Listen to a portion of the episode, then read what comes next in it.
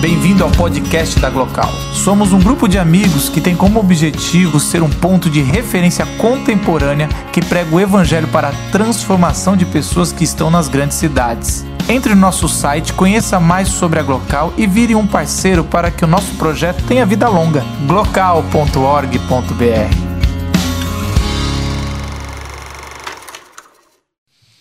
O meu papel aqui é aterrizar. Nosso papel aqui da Glocal, a gente faz assim. Eu, eu, deixa eu falar como é que funciona a Glocal. O pessoal aqui da Glocal, a gente joga, um gente de curadoria de áreas diferentes, levantam cada um dez temas, a gente joga tudo no balaio de gato, decide, decide fazer alguns temas, fecha seis meses antes. E aí cai entre um conjunto de pastores que a gente tem aterrizar, e é lógico, em dias como esse, Ninguém levanta a mão, me sobra para mim. Ah, e eu tenho essa função em aterrizar, e eu leio. E é engraçado, porque ah, uma semana antes, até porque local é toda semana, é esse, essa coisa doida, eu recebo mais ou menos uma frase ou algumas frases com um resumo muito rápido. Todos nós da turma, dessa turma que trabalha aqui, recebem um resumo ah, do que vai ser falado e eu recebo três páginas, às vezes mais, sobre o que vai ser falado. E várias vezes aconteceu isso com Frida, ah, Alan Poe e tantas outras. Eu, eu não conhecia nada e eu vou lendo, eu vou encantando e eu vou falando, cara, por que, que eu não sabia disso? Maldita EPG. E se você não sabe o que eu acabei de falar, é porque você é o capital, meu amigo. Mas a EPG nunca me passou nada disso.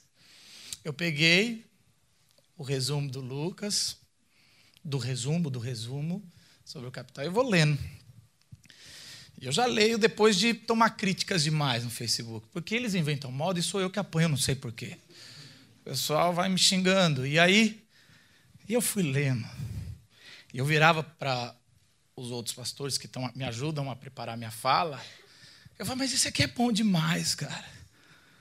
E eu fui lendo, eu falei, mas isso é verdade, cara. Eu falei, vou parar de ler, vou virar marxista, velho. Agora eu entendo por que, que eles proíbem a gente de ler. Eu não entendia por quê. Porque texto ruim é fácil. Texto ruim que a gente lê, a gente fala, isso aqui é fácil, não, não faço. Agora, texto que é bom, cara. Fala, putz, cara, eu fiquei com medo. Eu nunca vou ler 800 páginas do Capital. Não porque eu tenho medo, mas porque tem 800 páginas. Ah, simples assim.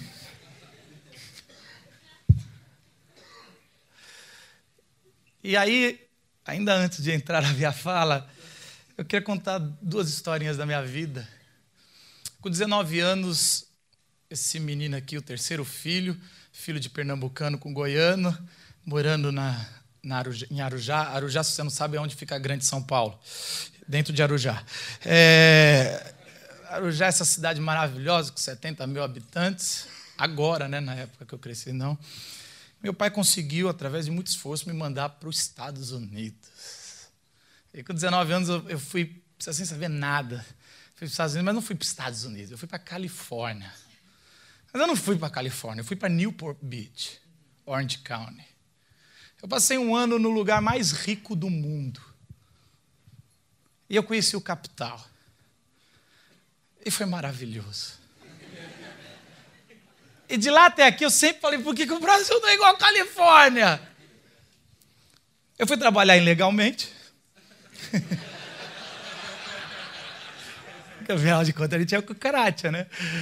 Tem que saber o meu lugar. E aí eu tô lá, eu trabalhar e eu descobri que era 800 dólares o salário mínimo. As coisas eram baratas. Eu entrava no Walmart, é, eu nunca não sabia que é supermercado. Eu não posso falar marcas, desculpa, Lucas. Eu entrava nos grandes supermercados. Aqui tem censura para tudo agora que a gente é ONG. Então eu entrava naqueles lugares e, e é grandão. É, era os cara, eles, né, eles não são gordos à toa. Não são gordos assim, ah, bobiei, engordei. Não. Um pacote de salgadinho é um pacote de salgadinho. Ostentação. Eu nem posso gastar mais tempo, porque eu vou, vou vazar isso aqui. E aí eu, bom, aquilo foi bom demais. Eu voltei para casa e, e, sempre que alguém falava de Marx, eu falava, vai se ferrar, eu quero a Califórnia. O problema é que, alguns anos atrás, eu fui para a região da China, Ásia. Eu fui em Jacarta. Eu conheci a China e, como eu não tinha dinheiro, eu fui pegar, da bobeira de pegar um hotel barato. Hong Kong, todos esses lugares que não é China, mas é China.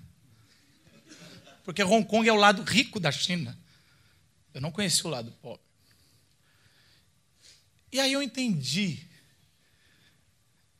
o mercado e o capital. Aí é fácil pagar um salário mínimo de 800 dólares quando o que você produz não é feito no seu país. É feito para mais-valia de alguém. Alguém está pagando por aquilo com a vida. Aí eu comecei a entender que ver que a Califórnia é o paraíso para quem está na Califórnia. A Califórnia é o inferno para quem não está na Califórnia. E o mundo não se sustenta com Califórnias. O mundo não suporta Califórnias. O mundo não tem nem matéria-prima, nem boi suficiente para alimentar com carne todo mundo se morasse como alguém mora na Califórnia. Por isso eu quero começar com minha fala, com essa introdução para você entender o meu contexto, mesmo ainda de vez em quando eu quero morar na Califórnia, que eu acho que a análise que Marx fez no Capital, do resumo do resumo que a gente recebeu, ela é perfeita. Ela é ótima. Eu lia e eu falava, isso eu concordo eu acho que é isso mesmo.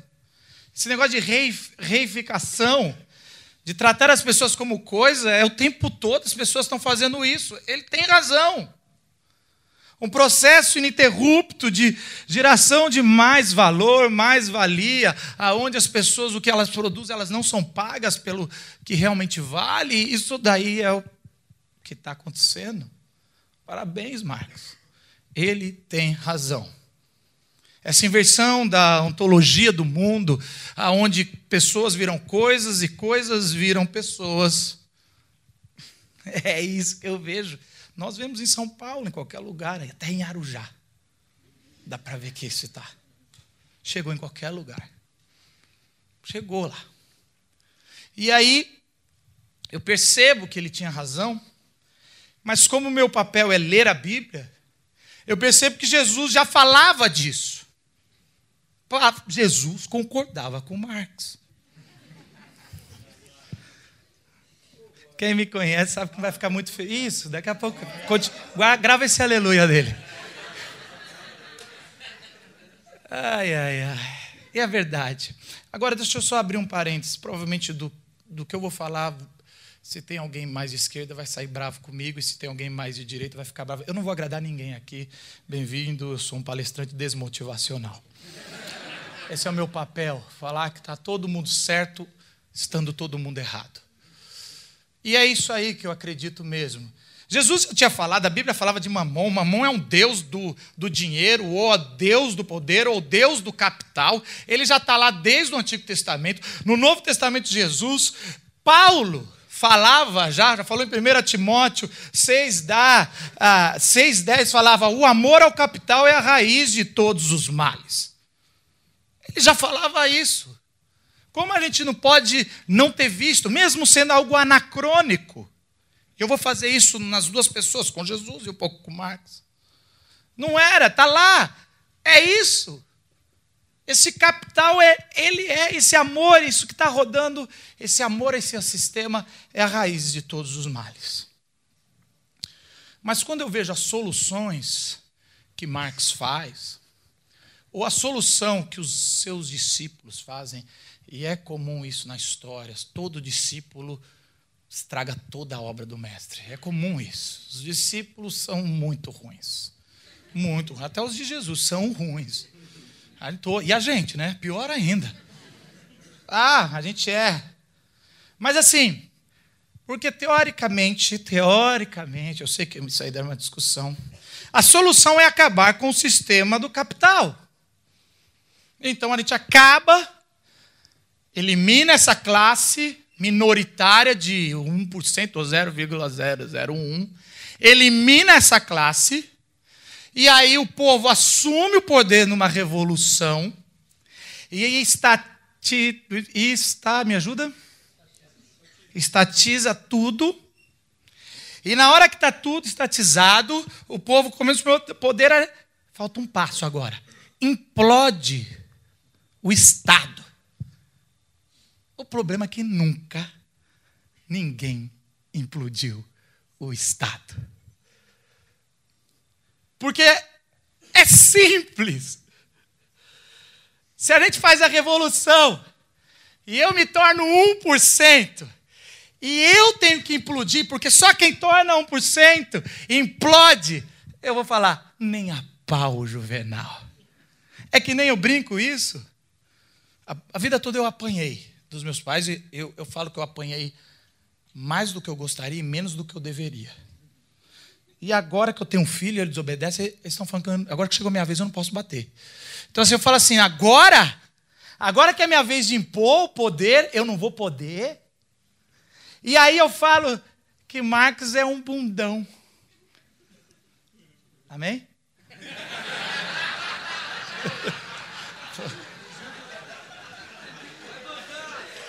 É o revolucionário da caneta. Você vai até lá e o sistema está perfeito, a análise está perfeita, a solução está legal, mas como Lucas falou, e eu, eu, eu fico brincando com ele, Marx levou à exaustão a análise do capital, mas posso falar um negócio? A, a, a visão bíblica, a teologia me faz ver os, a criação de forma integral e tudo não é o capital e capital não é o todo. Então você não pode resolver a solução do todo com o capital. Porque antes do homem, antes do capital explorar o homem, existe o homem.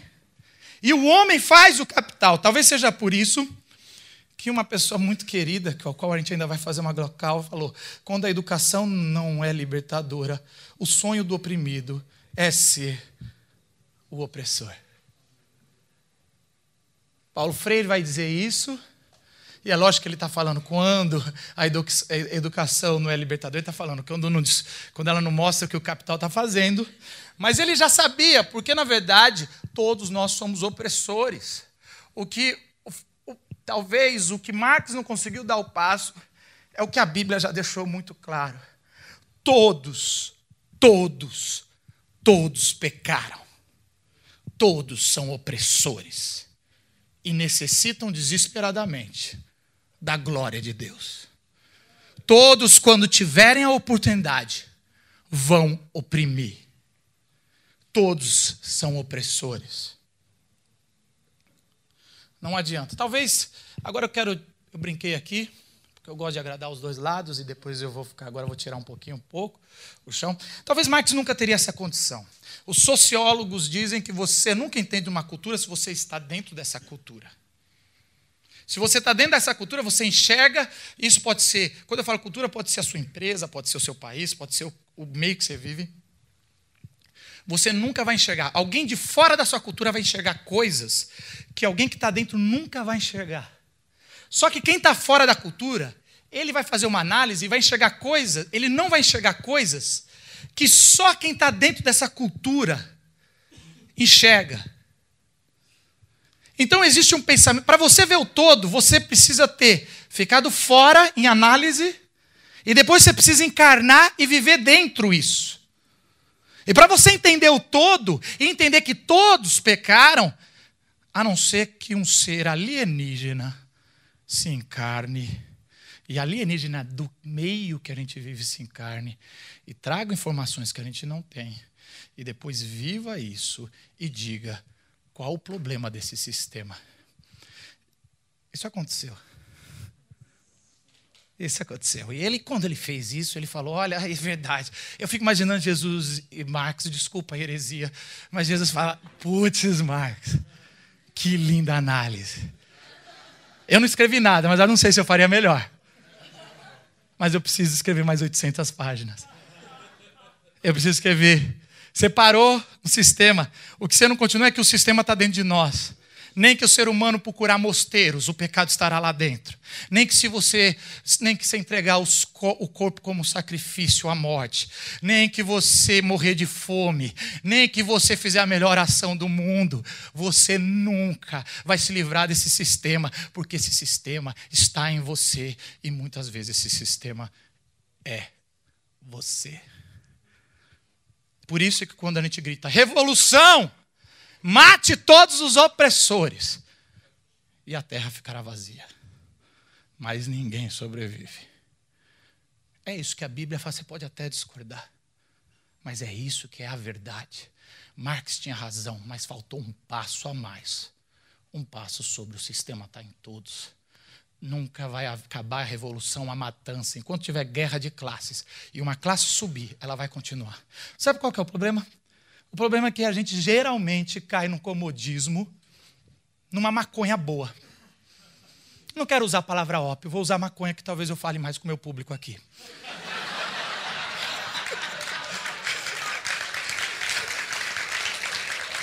Pelos aplausos, estamos vendo quem está consumindo.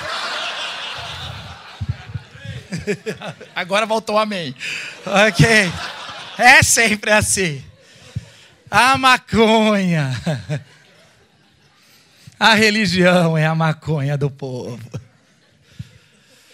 Porque você cai num grande risco do que eu acabei de falar. Você fala, então tá bom, se todo mundo não presta, vamos deixar do jeito que está e vamos começar a preparar nossa vida para viver no céu.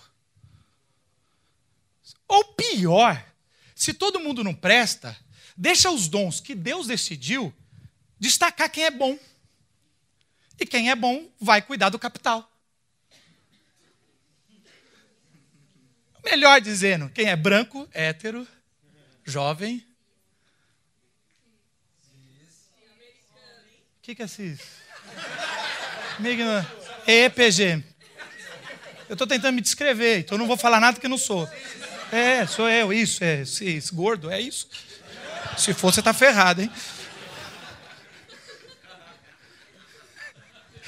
É, gente, é isso. É isso a gente tem esse comodismo. Se eu estou do lado. É porque assim é bonito falar que a gente, o 1% não está aqui. Mas eu quero dizer que os 95% também não. Se 1% do capital não está aqui, os 95% que estão pagando muito pela mais-valia, também não. Não, não. Estou dizendo que a gente é os quatro aqui. Eu não estou dizendo que é o sobra. Eu estou dizendo que aqui está muito bem. Aqui dá para estar tá em cima do muro. Dá para não querer a revolução. Dá para dizer, olha, eu quero o céu e me basta. Eu quero é, eu quero essa êxtase. É tão interessante que o maconheiro, o maconheiro, ele, ele se orgulha de plantar maconha, porque eu não estou fazendo parte do, do tráfico. Eu produzo a minha ervas. Aqui tem na Glocal. Você vai ter certeza. Você está aí. Tem sim. Aí o cara de pau, o cara de pau que faz isso, porque ele não aguenta a dor da vida, porque na verdade a vida é chata, porque a, a vida ela é essa coisa ruim. Esse maconheiro, ele tem esse orgulho, mas ele reclama dos crentes.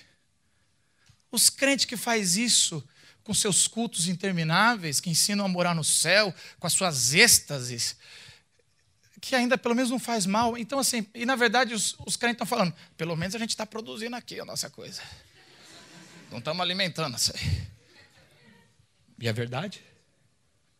O maconheiro que se produz e o crente que vive nesse ópio, eles, estão, eles são iguaizinhos. Só que nós, alguns de nós gostam de maconheiro é legal. Os crentes ali. Eu queria agora aterrizar falando sobre falando um pouco sobre outra reação. Essa nossa reação é: eu não farei nada. Eu não quero fazer nada, o que me basta é o céu, o que me basta é o transcendente, que se ferre os outros. Ou pior ainda, vou fazer algumas ações solidárias para aliviar minha consciência num turismo social, para ficar um pouquinho mais feliz. Por minha parte, estou fazendo. E aí a gente finge que o sistema não está, porque não vale nada. Interessante que algum companheiro, não sei se está aí no Facebook, um dos comentários a gente pegou só um trechinho. O Evangelho não possui, não vou falar o nome dele, tá? O Evangelho não possui compromisso nenhum com a mudança da realidade socioeconômica da sociedade. O Evangelho é a obra da salvação para tirar os santos desse mundo e não para mudá-lo. E aí a gente vai um pouquinho. Eu deletei esse comentário para vocês depois não irem lá e sei lá se ia dar algum processo para mim por ter comentado. É...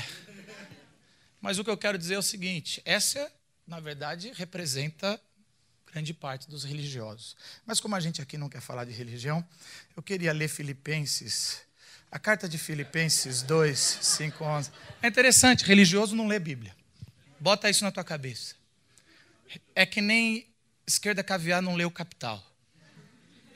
O religioso não lê a Bíblia. Quem fala muito de esquerda nunca lê o Capital. Esses carinha da USP nunca leram o Capital. Poucos. Poucos. Desculpa.